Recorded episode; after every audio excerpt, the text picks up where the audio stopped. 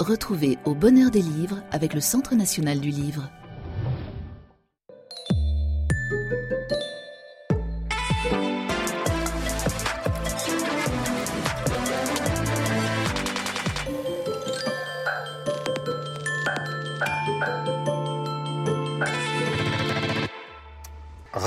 Retrouver au bonheur des livres avec Virginie Bloch-Léné qui signe Profil perdu aux éditions Stock. Bonjour Virginie. Bonjour. Et bienvenue au bonheur des livres et avec Violaine Huissement. On dit bien Huissement parce que votre père a été tellement célèbre dans le domaine de l'éducation et j'ai été prof qu'on ne sait jamais exactement comment faut-il dire son nom, les monuments de Paris. Il est consacré justement à ce père, également à ce grand-père et vous êtes vous avez déjà donc euh, obtenu le prix François Sagan, si la mémoire est bonne, pour un livre consacré à votre maman. Donc euh, c'est publié aux éditions Gallimard, le voici. Donc nous allons parler abondamment de ces deux livres et aussi donc du rapport entre le féminin et le masculin, euh, de la paternité. C'est pas facile. Et vous le savez toutes les deux, et c'est une question que je vais vous poser ensemble avant qu'on prenne les livres l'un après l'autre c'est la question de l'actualité du roman autour du père. C'est vrai que dans la littérature de votre génération, que ce soit Moix, que ce soit Christine Angot, le moins qu'on puisse dire, c'est que les pères sont passés à la mitraillette euh, euh, version un peu euh, Bernard Blier. comment se fait-il que vous ayez pris un point de vue inverse? Alors, je ne sais pas si c'est une mode. Je pense que ça dépend de. De, Kafka de était chacun. terrible aussi. Oui, de, de, la vie. Pagnol, c'était le contraire. La gloire de mon père. C'est pas pour prendre l'inverse, ça dépend de, l'histoire qu'on a eue. Ouais. Euh, ouais. Euh, il se trouve que euh, moi, je l'ai beaucoup aimé. Voilà. Ouais. Et, et, je n'aurais pas aimé mon père, je pense que je n'aurais pas écrit, parce que passer du temps avec un, un personnage, quand on mmh. écrit un personnage qu'on n'aime pas, c'est, ça doit être insupportable. Alors, c'est après donc un double décès, celui de votre père, puis après celui de votre compagnon qui s'est suicidé, que l'envie d'écrire, c'est-à-dire de sortir du simple portrait de libération ou des collaborations à elle et France Culture, est né. Et donc, ça donne ce livre qui s'appelle Profil perdu. Même question, euh, Violaine, pour les monuments de Paris. C'est vrai qu'il y a dans cette histoire de la littérature, alors là, on parlait des récents, mais on pourrait remonter à chez Sex, pas très loin, L'Ogre, euh, je parlais des lettres à mon père de Kafka que le père n'a évidemment jamais lu.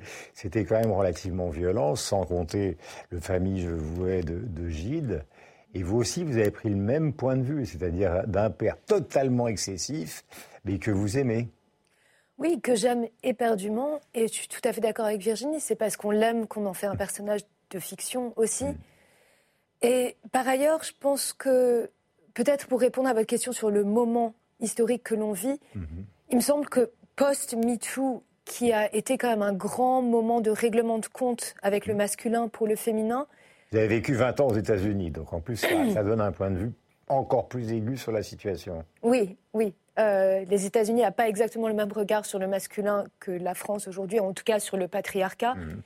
Mais euh, j'avais aussi envie de réhabiliter le masculin, de le regarder, en tout cas sans phare, sans euh, excuser les comportements inexcusables, mais en disant que voilà, c'est aussi des hommes qu'on a le droit d'aimer en dépit de leurs donc, défauts. L'un et l'autre sont deux grands séducteurs. L'un et l'autre sont des personnages archi-diplômés de manière différente.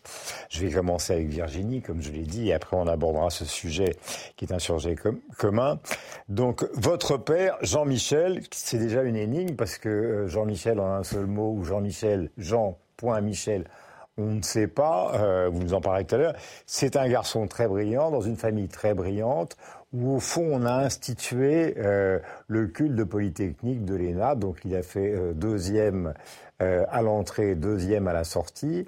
il devient haut fonctionnaire, il fait partie de cette génération des Trente Glorieuses qui croient à l'État, qui croient à la fonction publique, comme le cas d'ailleurs de, de l'entièreté de de sa famille. Et en même temps, c'est un personnage totalement bohème. Alors, qui était-il? Oui, alors, je pense que s'il était très bohème, c'est parce que même si c'était une famille, c'était euh, euh, de la bourgeoisie d'État, mmh. c'est une famille où il y avait... Des euh, donc. Oui, oui euh, des polytechniciens et, et, des inspecteurs des finances. Ce n'était pas une famille qui avait une... qui transmettait l'exigence, en tout cas à partir de mon père, ou même de mon grand-père, des excellentes études. C'est trois. Alors, il, a un, un, frère, il avait un frère médecin, un frère. Et on photographe. voit cette jolie phrase les blocs aînés sont les héritiers d'un monde disparu, pardonnez-moi, celui des grands commis de l'État, Jean-Michel. Donc là, il y a un, un trait d'union, il n'y a pas de point, vouait un culte à ce Jurassic Park. Oui. Disparu. Oui, lui euh, vouait un culte, mais pas ses frères, à, à, la figure du serviteur de l'État, mmh. euh, qui, qu'avait été son père et son grand-père. Et c'était. François Bloch Oui, François Bloch qui, qui avait fait partie de ce qu'on a appelé les reconstructeurs de la France après-guerre. Mhm. Euh, et c'était un culte, euh, oui, c'était presque, enfin, ça pouvait être exaspérant parce mhm. que euh, l'État pouvait tout. Travailler en n'étant pas au service de l'État, c'était presque une trahison mhm. pour lui. il appelait Radio France l'ORTF jusqu'à sa mort. enfin, voilà, l'État-providence, c'était tout. Et Jurassic Park parce que je crois que la façon dont il concevait euh, ce service de l'État n'existait plus à partir des, de la fin des années 80. Euh, à, partir des années Mitterrand. Voilà, les années Mitterrand, les années Tapis, etc. Alors, le recours euh, que vous avez, donc, je le disais tout à l'heure, vous travaillez, vous faites des portraits donc à Libération. Quand ce père et ce compagnon meurent, vous vous décidez d'élargir, c'est pas facile. Hein et cet élargissement passe du père à l'ensemble de la famille aussi à vos compagnons. Alors, il y en a un qui s'appelle Jean, qui nous ramène au lycée. Il y en a un qui, malheureusement, disparaît car il se suicide. Il y en a un qui est présent, qui est urgentiste aujourd'hui, qui, à peu près toute la journée, vous dit, mais tu en es où du livre? Quel rôle vais jouer? Ton fils Raphaël, comment tu vas le traiter, etc., etc. Et les choses avancent et remontent dans le temps. Bertrand Jouvenel, Léon Blum, qui est aussi présent chez vous, on le verra tout à l'heure quand nous discuterons euh, euh, tous les trois, ça donne cette possibilité justement d'écarter. C'est là que ça devient passionnant, parce qu'on part de Jean-Michel et on arrive euh, à une sorte d'histoire de France, en fait. Oui, euh, c'était... Alors, pour des raisons qui tenaient à ma vie personnelle, j'avais envie de construire quelque chose et d'avancer. Mhm. Et euh, j'écris dans le livre que c'est comme une maison remplie d'hommes. Et assez vite, au cours de l'écriture, le livre est devenu une maison où je pouvais entrer et dont je pouvais sortir à ma guise. Mhm. Et euh, il y avait mon père et j'ai essayé de... Voilà, j'ai fait rentrer... Euh, d'autres hommes mhm. euh, qui lui ressemblaient, ou en tout cas chez lesquels moi je cherchais une ressemblance ou mhm. des différences. Ce qui est un handicap, dites-vous, parce que dans la façon dont vous avez construit votre vie sentimentale, c'est une sorte de père, même s'il fut volage, et même finalement, si vous avez assez mal vécu ce divorce euh, euh, avec votre mère, il est resté une sorte de modèle incontournable. Oui, il était un modèle incontournable. Et quand je fais des portraits pour le journal Libération, je pense à lui et je mesure tout par rapport à lui parce que euh, il avait une une droiture mhm. qui était euh, une droiture et, il faisait beaucoup de pas de côté mais euh, volage, ouais. volage et puis un peu menteur et puis pas toujours fiable mais très fiable en même temps et on, en revient au grand commis de l'État quand je rencontre des gens qui n'ont rien à voir avec le service de l'État il, il, a quand même mis il m'a mis dans la tête que c'était le bien et je mhm. compare euh, même les métiers artistiques, l'argent que les gens gagnent ou pas, à ce modèle-là. Alors on disait bohème parce que on imagine donc vous parlez d'une photo de 82 où on le voit donc euh, on est au Louvre, il est au ministère des Finances, il s'est occupé de logement, il a été directeur des impôts, il a eu des emmerdements avec Emmanueli à l'époque ministre du budget parce que Mitterrand voulait protéger une star d'un contrôle fiscal. Et puis alors en même temps, son meilleur ami, c'est Rudy Canet, un dénommé Jury, qui a une sorte de cabaret où lui-même euh, chante, euh, participe, euh, c'est pareil au Pays Basque, à des soirées où il joue de la guitare. Donc il est complètement paradoxal en fait. Oui, je ne sais pas je, euh, donc, cette photo le montre dans son bureau, très sérieux. Costume trois pièces. Costume trois pièces. Et je ne sais pas comment il a. Enfin, il avait sûrement la tête à ce qu'il faisait, mais pour moi, il était euh, l'homme qui, une fois rentré chez lui, se mettait en t-shirt blanc, en jean, euh, euh, mangeait des yaourts avec des fruits mhm. et, euh, et jouait de la guitare, donc et, et corrigeait des rapports ou mhm. faisait des rapports. Et donc, il y, avait, oui, une. Enfin, je, je, je me demande comment il a à, quel point il était à son travail. Mais il devait bien y être. Alors, il y a une chose aussi qui est caractéristique de votre livre, qui est très réussi, Virginie, c'est euh, le fait que vous avancez dans cette aventure pour vous, qui est celle de la littérature quand même, euh, parce que vous avez une certaine expérience d'écrire, mais la littérature c'est autre chose, avec un parrainage qui est celui d'écrivain, alors, euh, vous parlez beaucoup de propres, d'écrivains étrangers, notamment d'écrivains américains. C'est-à-dire qu'on a l'impression que vous êtes aidé par une espèce d'armée des ombres, comme dirait Melville, qui est celle de, des grands romanciers qui vous ont permis justement de faire ce portrait du père, de sa famille, euh, de ce que c'est que le fait d'appartenir à la bourgeoisie juive, mais en même temps d'être ultra-catholique. Donc tout ça vous a beaucoup aidé, et notamment Roth. Oui, notamment Roth, parce que Patrimoine est un livre euh, que j'aime beaucoup, dont mhm. j'ai entendu parler quand j'étais à la fac en lettres, et je me suis dit que ce livre était pour moi, euh, il était fait pour moi. Euh, Philippe Roth, euh, c'est un récit, ce n'est pas un roman. Philippe Roth parle de la dernière année de vie de son père, mhm. qui a un cancer au cerveau, et il en parle. Il est à la fois un fils et un père, mais il reste un fils jusqu'au bout. Il est très adulte, il est très mûr. Roth, Roth il n'a jamais eu d'enfant. Hein. Il n'a jamais eu d'enfant, mais il, parle très très bien des rapports de filiation, mhm. de ce que l'on, ouais, de, de, ce que l'on, de ce que c'est que de, de s'occuper, de mal s'occuper d'un enfant, de bien s'occuper d'un enfant, et de, et il regarde très bien son père. Et ce livre, je l'aime depuis depuis que je l'ai lu, et il, oui, il, m'a accompagné. Je, alors, je, je n'aurais pas le même regard sur mon père et j'admire le regard de, Voilà, il y a une très belle photo. Alors, évidemment, je l'ai garé comme d'habitude, euh, qui est une très belle photo donc sur une plage, car le Pays Basque joue un rôle considérable à Saint-Jean-de-Luz avec une maison de famille. L'autre père euh, qui nous amène, c'est celui de Violaine Huissement, Les Monuments de Paris, donc roman chez Gallimard après donc euh, les éditions Stock. Alors c'est une autre forme d'intellectuel. C'est pas l'ENA. Lui, euh, il fait une licence de philo, un doctorat d'État S-lettres, si ma mémoire est bonne. Après, donc, des universités américaines. Il insiste beaucoup pour avoir un PhD. Euh, il enseigne dans les lycées et après, donc, euh, il enseigne à HEC en même temps dans une université américaine. Et il a, j'essaie de, de, de faire le panorama avant de voir votre retour des États-Unis pour l'accompagner dans son dernier voyage il a ce génie que peu de profs avaient à l'époque, parce que justement c'était totalement contradictoire avec l'esthétique de l'université, c'est d'inventer des écoles privées, les FAP, l'ICAR, etc., qui feront sa fortune et qui fait qu'au fond, ce sera un universitaire installé du côté des Champs-Élysées euh, et passant son temps dans les étoilés euh, toute la journée. Donc c'est le cas de Denis Bissement, votre papa. Oui, et avant même d'ouvrir des écoles privées, en fait, il avait été euh, le premier à écrire et publier un manuel de philosophie. Vergès, Huissement. Le Vergès et Huissement, qui, euh, comme le disait euh, très bien Roger Paul Droit dans euh, sa rubrique nécrologique à la suite de la mort de mon père, mhm. était le manuel connu euh, de tous les étudiants d'une certaine génération, qui s'est vendu à plus de 5 millions d'exemplaires. Et c'était aussi l'auteur, l'inventeur d'une collection qui s'appelait Les ABC du bac, que mhm. beaucoup d'étudiants ont connu, qui étaient des petits outils de révision. tout le monde l'a connu. Tout le monde l'a connu. Et donc c'était déjà à ce moment-là, pour lui, une façon de faire commerce de la philosophie, ce qui semblait complètement hérétique euh, à, l'époque. Donc on mhm. parle des années 60. Et, il s'était fait absolument méprisé du cénacle. Euh, les intellectuels, les universitaires, oui, qui, avaient euh, avec lui un rapport extrêmement distancé. Alors vous parliez de Roger Paul Droit, finalement, à sa mort, il aura écrit un article très élogieux le concernant. Il a été dans une émission de pivot où il s'est retrouvé justement avec ces gens.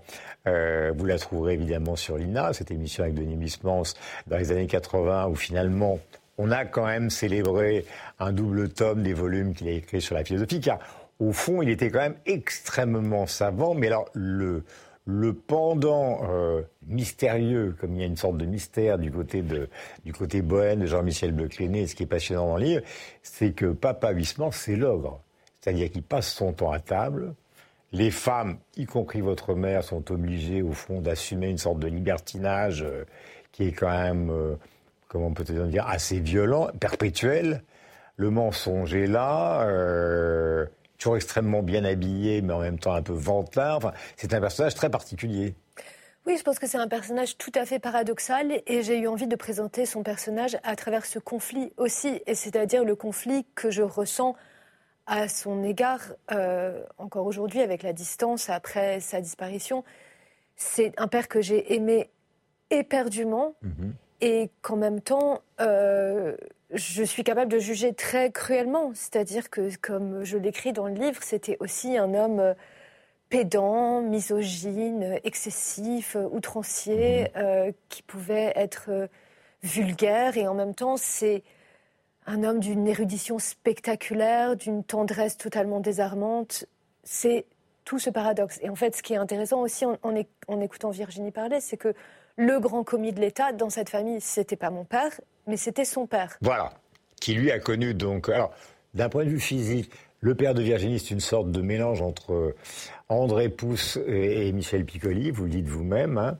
Et, le vôtre, c'est une sorte de Jean Pia. Il ressemble un peu à Jean Pia, c'est-à-dire une sorte de beauté, 13 années 70, très bien habillé, euh, chemise bicolore, cravate, etc., etc.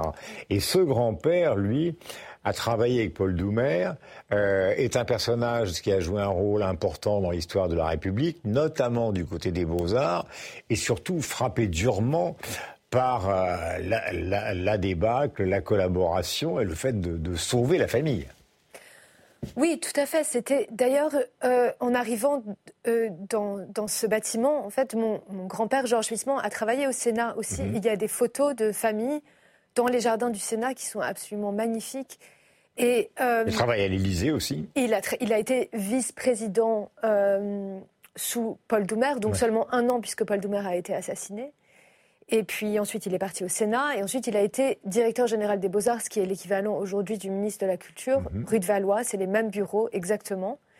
Jusqu'en 1940, euh, au moment de l'Exode, où il est monté sur le Massilia qui qui est une histoire assez méconnue du régime de Vichy, mais qui euh, est un bateau qui devait partir à Alger, où euh, les parlementaires étaient envoyés pour continuer la mhm. lutte contre l'ennemi allemand. Et finalement, l'armistice a été signé pendant qu'ils étaient à bord. Et une fois qu'ils sont arrivés en Afrique du Nord, le bateau a dévié non plus à Alger, mais à Marseille. Ils sont arrivés à Casablanca, mhm. où ils ont été, qui n'était pas euh, terre française, mais un simple protectorat. Et les parlementaires à bord ont été traités de déserteurs, calomniés, pour certains emprisonnés. Mhm. C'était le cas de, Pierre Mendès France, de Georges Mandel, euh, qui ont été ensuite euh, euh, au procès de, Rion, qui est, qui mhm. est, un procès plus connu que l'histoire du Massilia. Mais voilà, donc c'était un grand commis de l'État qui, juste avant la guerre, avait été à l'origine de la création du Festival de Cannes,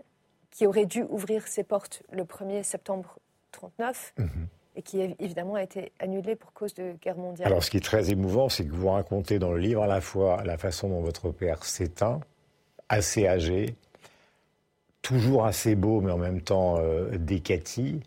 Et le grand-père, alors lui, c'est euh, la résistance à la vie. Euh, a fait de lui quelqu'un qui a été touché par la gangrène, qui a failli, qui a été amputé, qui a été enfin au Festival de Cannes, dont on a reconnu qu'il avait la paternité, et on voit les images où, il est là, souffrant à côté de Michel Morgan, euh, au moment justement du film La Symphonie pastorale, si ma mémoire est bonne, d'après donc André Gide. Donc il y en a un qui a énormément souffert et l'autre qui a énormément joui de la vie. Et pour les deux, ça se termine euh, quand même relativement mal. Dernière euh, partie de notre conversation, c'est évidemment la définition de fille et du rôle entre le masculin et le féminin, parce que ces pères-là, d'ailleurs, vous le dites, Virginie, hein, et on l'évoquait tout à l'heure, c'est très difficile de se définir par rapport à vos amoureux, par rapport à votre enfant, quand on a eu un père comme ça, à la fois un peu mystérieux, mais en même temps euh, très présent dans une, dans une vie. Euh, c'est quand même un des axes de réflexion du livre. Oui. Euh, d'autant plus que, alors je, je, ne sais pas en quelle année Violaine est née. Moi, je suis née en 1973, mhm. donc je suis contemporaine de MeToo mhm. et d'une et, de discours sur ce que doit être une femme, une jeune fille. Euh, donc, euh, contemporaine d'un moment où on remet les, pendules à l'heure. Euh, mais je suis trop vieille pour avoir appris tout ça. Et donc, je regarde maintenant la façon dont mon père était avec les autres femmes, mhm. dont il était. Volage, vous le dites. Hein. Oui, voilà, volage je, regarde ça avec un, regard qui est sûrement euh, hmm. euh, que, je n'avais pas il y a, il y a, 20 ans. évidemment, j'ai grandi, mais, mais qui, est, qui, est, qui est aussi teinté de, de, de MeToo. Hmm. Mais est-ce que c'est teinté de nostalgie? Est-ce que entre la, la, journaliste que vous êtes aujourd'hui et celle qui a cette histoire de famille euh, compliquée, il y a une bagarre entre, au fond, la morale contemporaine et la nostalgie qui vous habite non, euh, je pense. Ce qui me, euh, euh, comme l'a dit Violaine, je, trouve que et, en plus j'ai un j'ai un fils qui a 19 ans, que le, la, Raphaël, que la, la, la, façon dont les hommes sont présentés là mhm. est, problématique. Euh, c'est-à-dire que se entendre toute la journée quand on a 15-16 euh, ans qu'un homme est un violeur euh, potentiel, que mmh. certaines femmes se ont décidé de vivre sans homme. Je voyais l'autre jour hein, qu'on se débrouille parfaitement sans homme, qu'on peut les éliminer complètement. Je, trouve ça très difficile pour un adolescent. pour vous-même, d'ailleurs, c'est impossible, puisque vous avez c'est très compliqué les hommes pour vous, mais en même temps, vous avez une passion pour eux. Vous, vous avez deux enfants, vous avez vécu 20 ans aux États-Unis, vous êtes parti donc là-bas, vous avez monté une sorte de petite activité autour de la littérature, autour des événements culturels, un compagnon qui s'appelle Tom, deux enfants, euh, qui sont Georges et Sissi, qui sont deux filles. Euh, est-ce que aux États-Unis, justement, ce rapport masculin-féminin par rapport à, à ce que décrivait Virginie est devenu vraiment violent, ou est-ce qu'on en est déjà revenu, puisque ça a une dizaine d'années?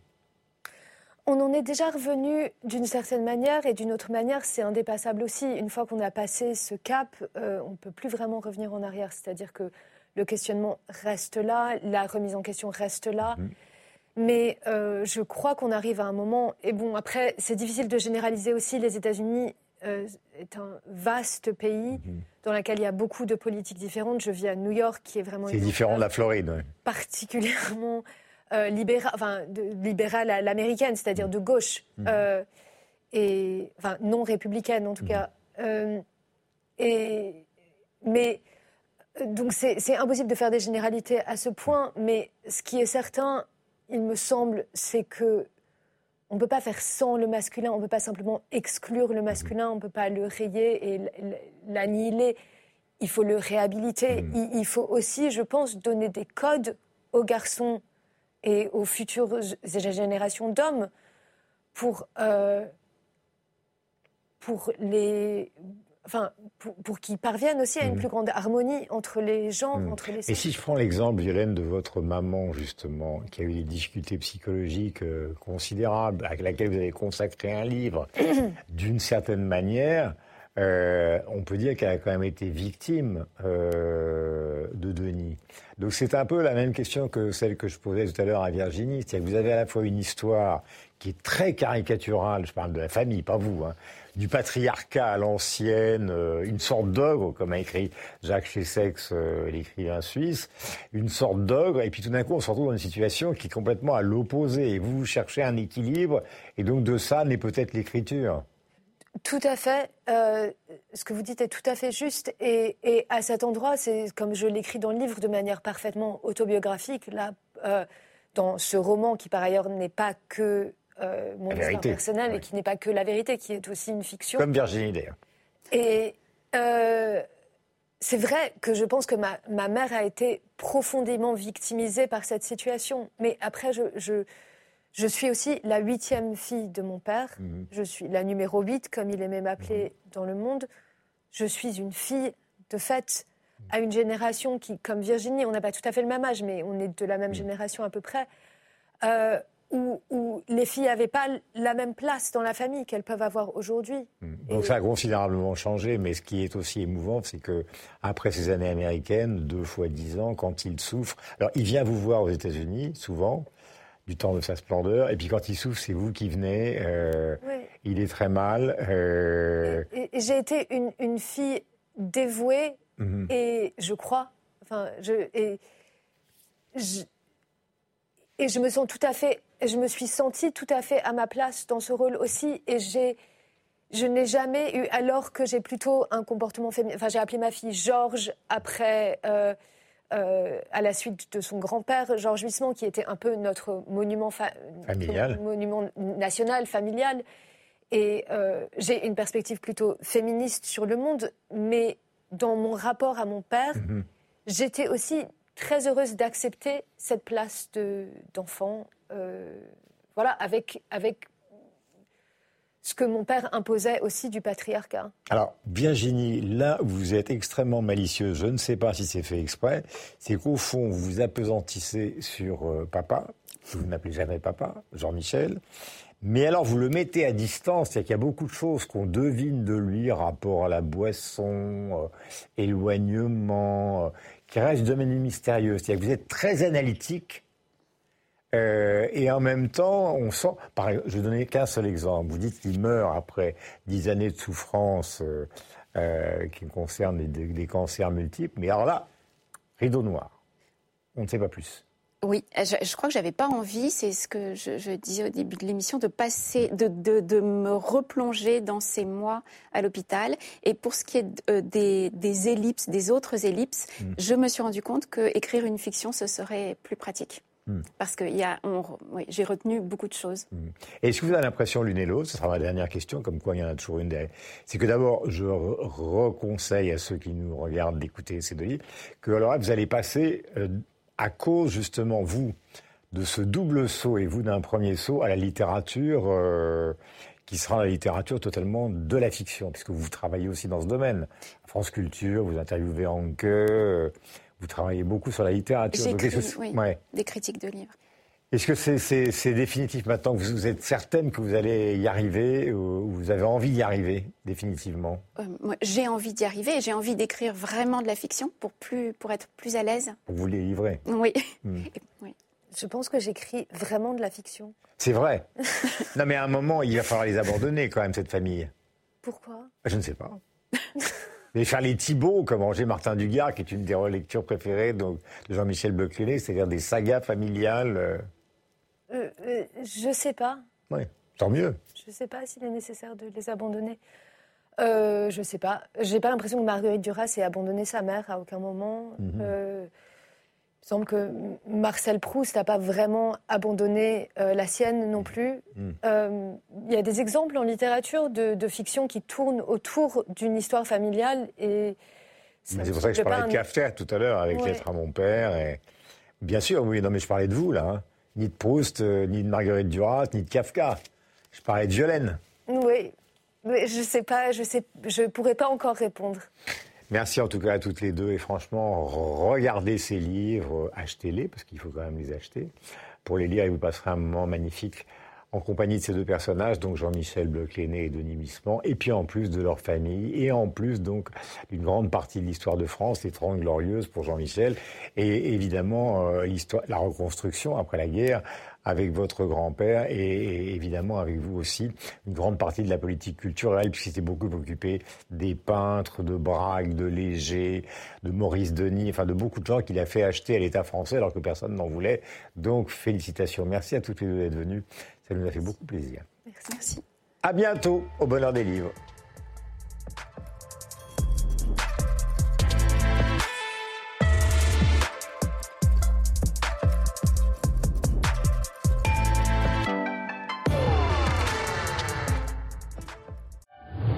C'était Au bonheur des livres avec le Centre national du livre.